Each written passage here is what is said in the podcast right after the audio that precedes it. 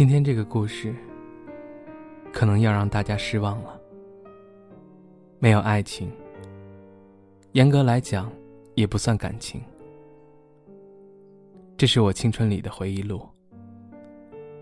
我是鼓足了勇气，才讲我的过往。大家听我的故事，也有一段时间了，可能觉得我有点太过放荡。但是青春呢，就这么一次。莎士比亚在他的第十二页中也说过：“千言蹉跎，来日无多。二十粒珠，请来吻我。衰草孤杨，青春易过，在那个黑暗的旧社会，都不乏这种虽千万人吾往矣的勇士。”那我这点放荡不羁又算得了什么？今天的故事很长。故事开始，我先敬大家一杯。不知道你们有没有吃过肉末豆腐？我也不知道是各地风俗还是怎么回事。我认识他之前吧，从来没有吃过辣的肉末豆腐。我也问了好多朋友，他们回答和我一样。什么？肉末豆腐能放辣椒？讲这个故事之前，我先倒一杯微雀，来遥祭一下我人生路上亦师亦友的一位同行者。虽你我师徒之缘不足数月，虽然你我经常相顾两厌，你看不起我所坚持的风骨大义。我对你的形骸放荡也是嗤之以鼻，但你我二人也算投缘。这份感情，就就着威士忌从你没到果香过渡的那种醇厚的酒香一起过渡成记忆吧。我原来是个书呆子，后来年少不懂事，去做了人渣，然后为了逃避感情。我选择去旅游来逃避现实，然后我喜欢上了旅游。我喜欢旅游，但是我不喜欢把旅游叫做旅游，因为我从小就有个江湖梦。正好我是一个纨绔子弟，索性就把旅游叫做跑江湖。早年的时候，真是挺疯狂的。想去一个地方旅游是因为什么？贴吧、微博，或是书中几张图片、一段文字的吸引，或者是那里有我神交知己与我有过三言两语，都能成为我热血疯狂的动力。不过，既然都说是跑江湖了，那肯定就少不了惹事、跑路之类的悲惨遭遇。古人都说“路见不平，拔刀相助”。我们这些人，虽然不一定会拔刀相助，但是会随性为恶，抡拳就上。就好像冯小刚电影里老炮的情节一样，虽为恶，但为人。当初电影上映的时候，我朋友还说：“怎么会有这种人呢？”我不相信啊！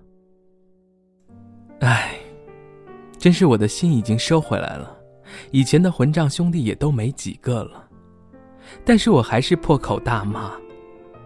我王必成不就是？那次旅游的原因好像是因为李白吧？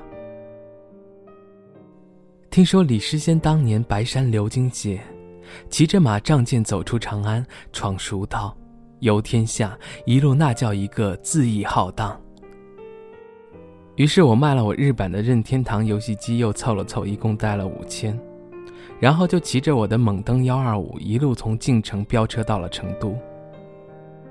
猛登幺二五，我不知道其他地方有没有这个说法，就是五羊本田幺二五摩托车。说猛登，那是因为啊，那款摩托车骑久了不好打火。得猛地蹬一下，所以叫猛蹬。到了成都就找个修车铺，就把我那辆枣红色的猛蹬战车换成了一张张的毛爷爷。然后找了个地方，吃饭、洗澡、按摩，然后吃逛了几天，穿上我的小牛仔，包里装着网购的战术棍，全套，电人和照明两用的手电筒出发了。中午也不知道路过了哪里，街口有家饭店，正好让我补充体力。老板是山西人，我老乡，不过和我不是一个地方的口音。一位两鬓斑白、身形佝偻的老叟。我找了个座位，刚坐下没一会儿就听见：“老板，老板，过来，过来，你给我过来。”那老头过去以后，就听见那人说：“你这肉末豆腐怎么不放辣啊？”肉末豆腐本来就是不放辣的嘛。那老叟也是这么回答的。小伙子，哎呀，你看这肉末豆腐本来就是没有辣的嘛。那老板如是说：“放屁！我看你这是黑店，麻油葱花都不知道放，没有辣那还叫肉末豆腐？在我的家乡，肉末豆腐是清淡的，我也不知道是那人故意挑刺，还是真的他家乡的风俗，让那本是清淡的肉末豆腐大概成辣的。”我看那老人家被咋呼的不敢言语，我当时又是年少冲动，就点了根烟，起身走了过去。嚯，眉目清秀，洁白如玉啊！我拉开了老者，搬了把椅子坐在那人正对面，微低着头斜视着他。长着人模狗样的，怎么就是不会说人话呢？那青年一下就乐了。他说：“你口音也不像本地人呢。怎么现在这年头还有人好管闲事儿？行了，我也懒得和你废话，我也差不多吃饱了，赖不了账，我就先走了。”说完，那人就放下二十块钱，起身出门。呵，一份肉末豆腐可没二十，这算是把我那份也付了吗？虽然老板后来也礼貌性的给我免了单。吃完上路。我这个人喜欢走路散心那种感觉，摩托的话，我更喜欢骑着与时光相符的速度，在骑行中来欣赏那种或是夕阳，或是烟雨飘渺的美感。而且吧，我想用我的一双肉脚，来河山万里，风骨尘沙。当然，更重要的是，如果我骑车的话，就不会遇到那么多的人。和事了。我喜欢遇到喜欢的人或者是，就冲上去掺和一脚。不管别人开心不开心，反正我开心了。有趣的是，有这个选择的不单单是我，还有那个饭店里有我发生口角的年轻男子林北辰。哦，对了，他的这个名字是假的。当然，我在外面跑江湖的名字也是假的。不过我姓是真，名是假，他连姓都换了。他真名叫吕超，用林北辰这个名字呢，是因为他觉得“林”这个字很好看，很美，很帅，和他很配。说白了，就是装逼。北辰呢，意思是北方的城市，因为他很向往北方。向往北方故事中那些英雄儿女的敢爱敢恨，说一不二。一直想到北方的城市看一看，所以就叫北辰。兄弟们有的叫他北哥，有的叫他奶哥。因为他当年的网名是北辰道明，签名是北辰道明爱摸奶。至于那道明，就是流星花园 F 四那一代人的情怀了。他老幻想自己是陈道明，你说这不是傻逼吗？就不能和我王碧成一样成熟一点？我这人呢，可就现实的多了。我就一直和别人说我长得像吴彦祖。话说那年我出了成都，走过史阳镇，在新沟的公路上，一人如僧侣一般的前行，走过了万分险恶的泸定桥，经过康定的时候，我也没有唱那首康定情歌。然后一路前行，在礼堂的时候，曾经借住过一位藏民伯伯的家里。在这里，我要和那位伯伯说声谢谢。对了对了，那边有个温泉，晚上在温泉里的时候，我老想摸姑娘屁股，当然我是没摸成的。一个人旅途的闲言碎语，我就不说太多了。总之，我他妈后来遇难了。在灵芝镇到八一镇的路途，经过了世界上最大的柏林园。那道路上一路都是很漂亮的，我恨不得在没人的时候在里面来个裸奔。别笑，我不是变态。周江在他的诗里说：“想在雨夜和自己心爱的姑娘在丛林里赤裸相拥亲吻。”我也想在那种四下无人的时刻，好好亲近下大自然。然后我就在八河镇那个地方遇到了我人生中第一次团伙诈骗，说起来好气，当年真是才出江湖没多久，经验不足。那天就好像我爱情故事里的那样，舟车劳顿，旅途乏味，想继续我的行程，但是心有余而力不足。正好是趁着夜色。于是，就有一位骑着小踏板的大叔，操着一口东北口音，说他开了一家小旅店，邀请我去他的旅店消费过夜。东北话我学的不好，我就不在这里模仿东北口音了。毕竟我东北话只学会了脏话。我大概是因为从小就喜欢刘海柱东北座山雕那样狂放的东北爷们儿。所以才以为东北人是豪爽大方的纯爷们儿真汉子，所以我才会去他们的那个破旅店。那大叔在得到我的同意之后，我跳上他的小踏板，然后跟着他来到了他的小旅店。路上一句一句的唠着，不过他好像并不怎么搭理我。巴河是有很多村庄和商旅店的。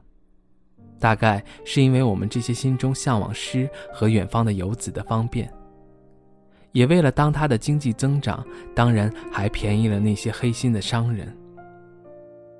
进去旅店之后，我看牌子上有住钟点房五十，过夜八十，双人床一百五的字样，但是我也没问。反正那东北大叔当时和我说的是二十。然后旅店的前台是一位风韵犹存的妇女，哼，对，真的是妇女，也真的是风韵犹存。脸蛋在那个年纪算是不错的了，身材也没有太过走样，就是穿着的品味太 low 了。总之呢，那位风韵犹存的老姑娘看着我跟着那位操着东北口音的大叔走近了，直接问大叔：“二十进来的？”那位大叔应声说是，前台的墙上挂着对应的房间号钥匙，但是老板娘却把钥匙从抽屉里取了出来给我。那破抽屉我现在还记得，就像处女一样紧。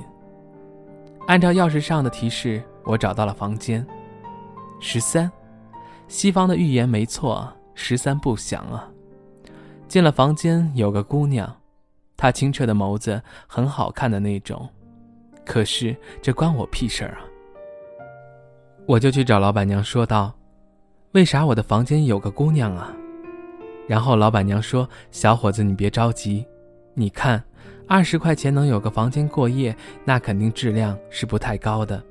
那房间啊，都是留给你们这些来散心的游客留的。有的有钱的会去高档酒店，没钱的呢，我们就会在夜晚把他们接过来。”让他们有个过夜的地方，还他妈挺会说。总之，我当时是房间里有个漂亮姑娘，回到了那个房间。真的是个漂亮姑娘，我才没有拒绝房间有别人的，不然我非让房间里那人晚上去门口给我守着去。我这个人吧，虽然渣，但也还算是个人呢。于是，本着绅士礼貌的精神，和那姑娘搭讪聊天，期待着晚上有一个浪漫的记忆。对于搭讪这种事情，对我这种玩主自然不是什么难事。几分钟，我们就互相熟络了起来。你别看我这么爱聊啊，我可没有想强奸或者对那姑娘强行做什么不雅的事情。我可是个读书人，我只是想着可以自然而然的发生些什么，发生不了，那我也不强求。我喜欢的就是那份水到渠成的感觉，就好像你约我出来玩，然后我送你回家。到你家门口，才发现你今天喷的香水、抹的粉和平时略有不同。当时正好你也眉目传情，于是我把你按在了你家门口的墙壁上，搂着你没有赘肉的细腰。但是我最后还是放你走了，因为我是想爱你，不是光想操你。那份不被世俗所接受的感觉，正好是我想要的感情。他的名字叫李岩。老家是江苏盐城的，这次来是因为高考失利而跑出来旅游散心。后来钱花光了，正好遇到了这么一个小旅店，于是在这里等他家里给他打钱。当时他还拿出用塑料保鲜膜包住的小袋子，拿到我跟前问我要不要吃，那是盐城那边人的一种零食吧，那边下饭经常用的。叫虾皮，其实就是小虾米了。你们应该吃过。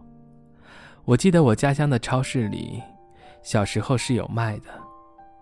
长大以后，好像因为销量不好，反正有年头没吃过了。唠了一会儿，差不多我们都准备睡下了。这时一声敲门声，没经过同意就探进来一个人头。中年大叔，山东潍坊人，职业说是电工，说是今天晚上半夜要坐火车回家，所以花了二十找了这么个地方暂坐歇息。三个人话题就多了，于是稍微摸清了对方底细以后，小姑娘提议一起斗地主，也没人拒绝，就这么三个人玩起了扑克牌。其实他们的套路是这样的，就是先用一个人和你聊天，稍微熟络了以后。开始放第二个人，然后第三个，然后找机会一起骗你玩各种游戏，坑你钱财。总之，他们三人和店里老板都是事前串通好的。我背，这好像也不算仙人跳啊，毕竟那姑娘也没有诱惑我。反正我是被人骗了，当时越玩越大，输出去三千多，当时我也是一筹莫展。正当我头疼脑热的时候，一块板砖飞了进来，砸烂了玻璃，一块玻璃也在我的脸颊飞过，留下了一道血痕。大叔和青年跑了过去，结果没到门口就被人一脚踹开。五个人蒙面，其中一个揪着老板娘的头发往前，老板娘就在地上痛哭。当时我以为是碰见路过的悍匪，大家都不敢说话，我也没作声。然后悍匪中领头的一个看到我，一个眼神示意了同伙中的一人过来扛上我就走，也不知道他们是跑了多长时间，大概是觉得安全了，几个人停下歇息，我也被放下，接着就听到一声熟悉的声音：“怎么样，胖子，钱拿回来了？”说着也揭开了自己的面罩，对着我说：“你好，我叫林北辰，我们见过。”在那家山西面馆，是那天与我发生口角的年轻人。北哥钱都拿回来了，那天除了小福被骗的几千，还多了点，要不要给他们送回去？那青年说：“送个屁！他们钱都是骗来的，送回去也是浪费，拿过来咱自个儿花。”然后瞅了我一眼：“你呢？怎么回事？”我说：“应该是和你的那位朋友一样，也被下了套。”他又问骗了多少，我说三千多，他直接拿出三千给我说少点就当我的报酬了，你走吧，想去哪儿去哪儿。我说你就不怕我骗你的？你在面馆敢因为我对老人说话严重点过来找我麻烦，就凭这一点我相信你，要真是骗我的，那我也认。话没说完，一声车子的发动机声，店老板带人追了过来。面包车人不少，小子会打架不？林北辰看着我，他们几个人也找起了家伙。我从背包里抽出战术棍，咔嚓一甩，带着风声。我当时觉得自己酷极了。我看了他一眼，说：“家常便饭。”面包车里下来的人有那位大叔和青年，果然是遇到了团伙作案了。林北辰他们几个好像都是行家里手，三下五除二，战斗解决。事后，北辰和我说，他们几个是诈骗团伙，经常玩这套忽悠游客。我有个兄弟被他们骗了不少钱。我们路上耽搁了才到，今天是来报仇的。真是张狂的年轻人呐！我心里想着。当时正值夏季，年轻人又都习惯熬夜，于是我们几个商量了一下，找个地方吃饭喝酒。林北辰、王胖子。小福、大象，最后一个人的名字特别搞笑，赵子龙。不过不是常山赵子龙，是唐山赵子龙。林北辰是绍兴人，特别喜欢他们老家的酒，在外面时常带着几壶泸州老窖。我也占了个便宜，尝了个新鲜。都说酒逢知己千杯少，话不投机半句多。今天我们几个是喝光他带的几壶泸州老窖。还要了几斤店里的红星二锅头，全部都是酩酊大醉。他今年应该二十四了，大一的时候因为感情的失败，觉得心里有一道墙似的，一直没办法打开。快到崩溃的时候，突然发现旅游可以让他清醒，所以背着包开始从北京出发，花了两年的时间走过了三十四个省。当晚。我们都有相见恨晚的感觉，于是我们结伴而行，布置拉萨。对了对了，这里提醒下各位，如果有日各位到了拉萨，可以拍风景，拍自己，但是别拍牛羊，别拍动物，因为呀，基本附近都有人，只要你一拍，他们就会说这是我家的牛羊，你拍了就得付钱，反正你会被讹得很惨。步行至拉萨的途中，我们走得很急，沿途的景色虽然很美，但是拦不住我们急切前进的心。那时候我的心情是愉快的，所以景色怎样不重要了。我们现在想的就是找个目的地，好好的吃一顿肉。别笑，我们一路上都是走过来的，尤其是从墨竹工卡那边到拉萨的时候，因为快到了。我们加快了脚步，忘记了疲惫，接连走了二十一个小时，中间在河边睡过两个小时，然后步入了拉萨。拉萨的那条河在早晨的时候，很像传说中的化仙池。在拉萨，除了藏族的特色美食，也有很多川菜的。也不知道是不是四川移民，反正是有很多四川人用着自己的饮食习惯来品尝着藏族美食。嗯，把羊血肠拌上牛肉酱，放到坦坦面里的味道真是棒极了。那边的娱乐设施真的很一般，什么国际娱乐会所，感觉好像其他地方的 KTV 一样档次。那边的 KTV 让我想起了老式的练歌房。不过酒吧有不错的去处。战术迷宫，很有个性的小酒吧，充满了哥特的风格，并且配上当地的特色小吃，结合酒吧的文化，真是让我这个酒厂里的老饕也是耳目一新。就是店里的鸡尾酒很差劲。大家也知道，我这个人爱唠，特别喜欢和人讲故事，也喜欢灌人酒，然后骗他讲故事。然后在一次酒至真酣的时候，我听到了这个绍兴年轻人的故事。大概是三年前，或者三年多了。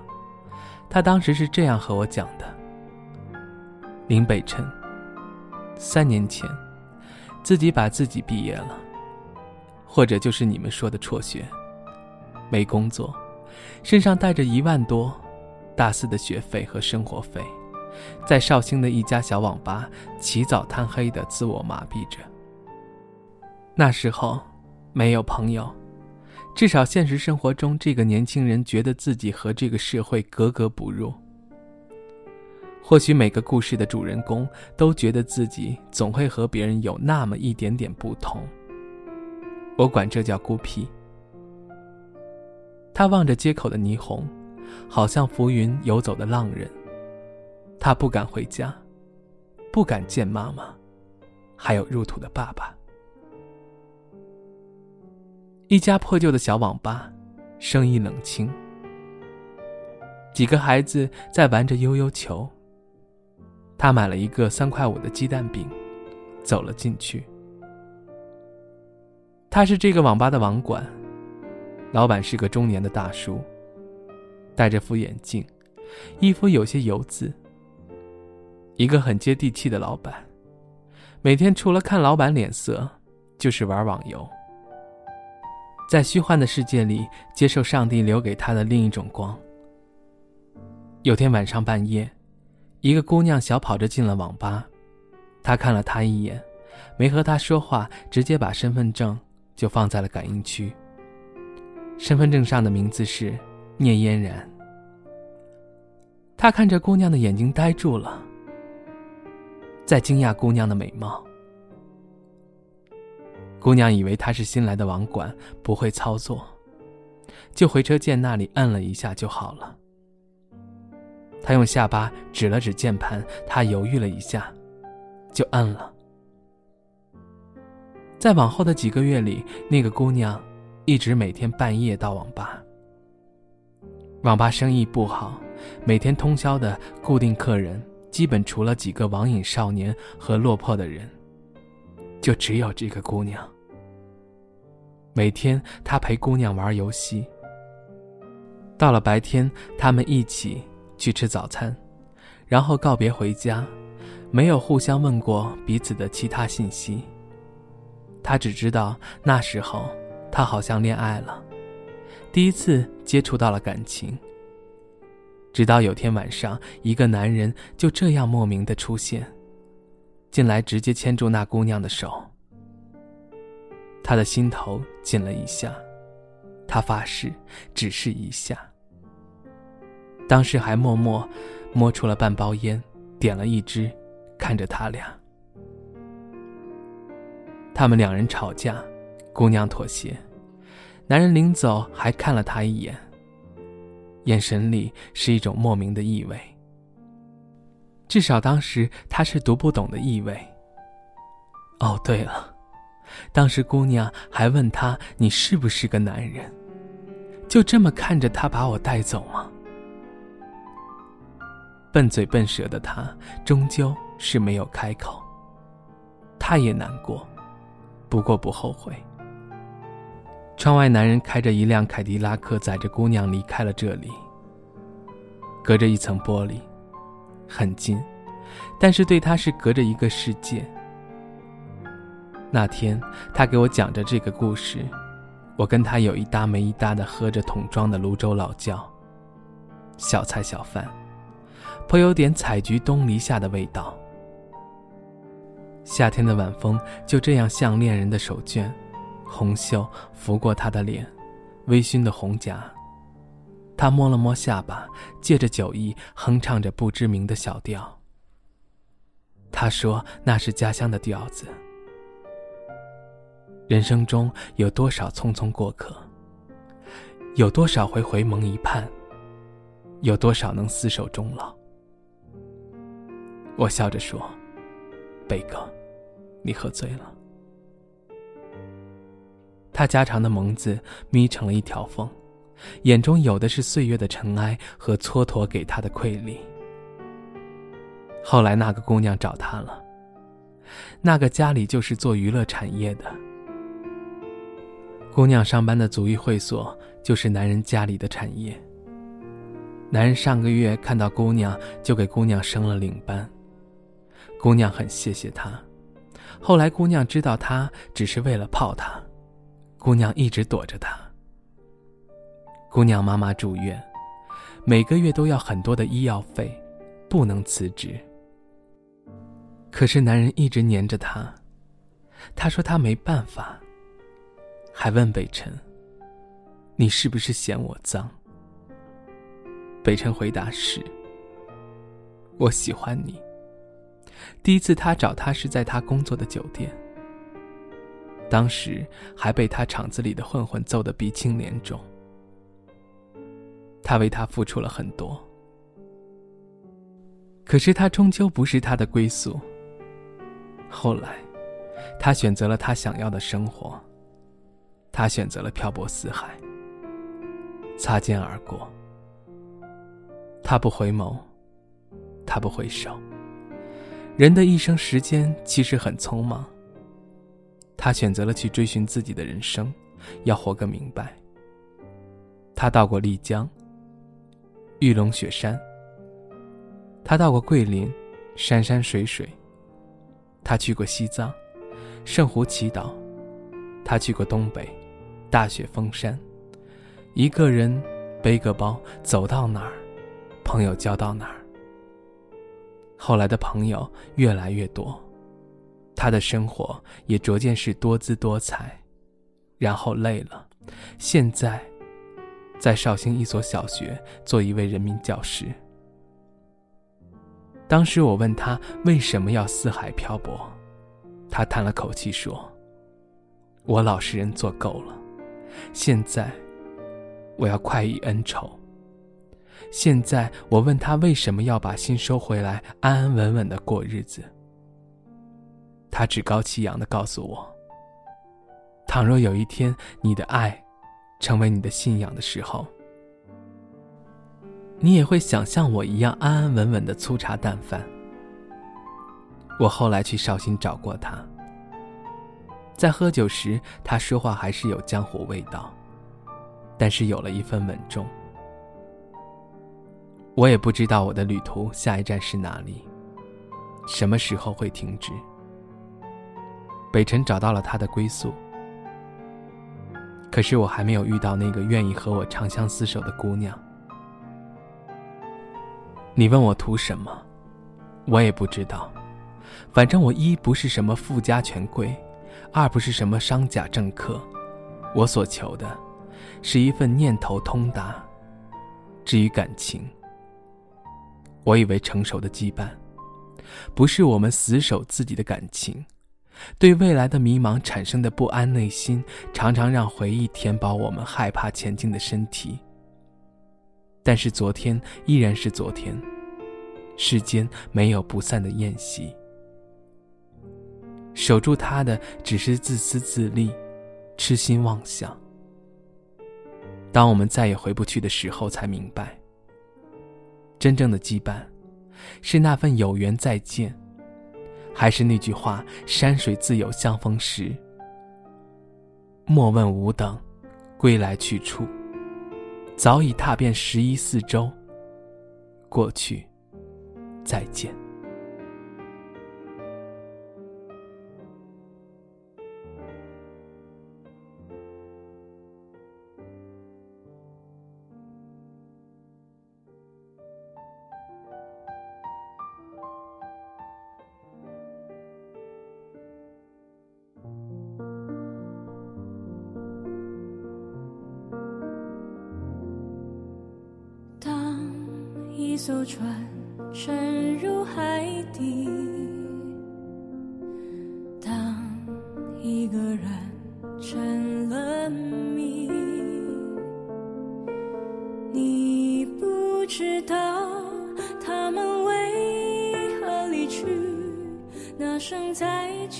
竟是他最后一句。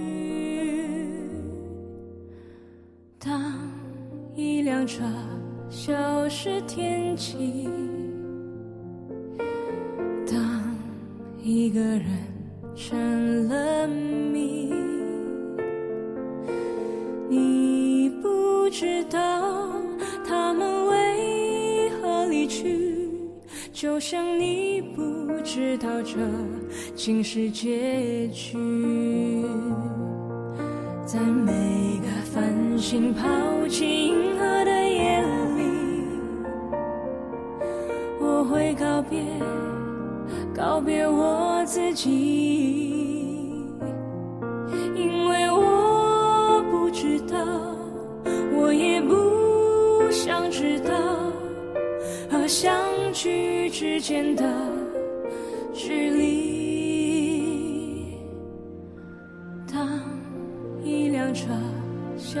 是天晴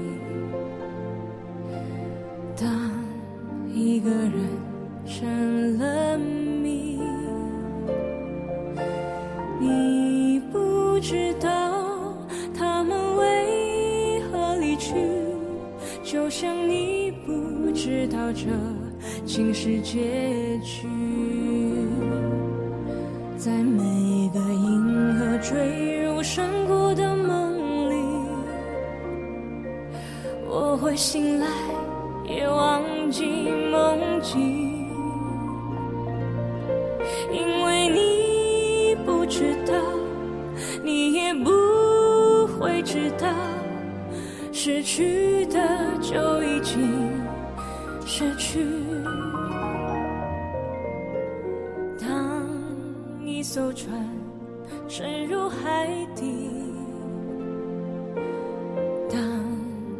一个人成了谜你不知道他们为何离去那声再见竟是他最后一句当一辆车消失天际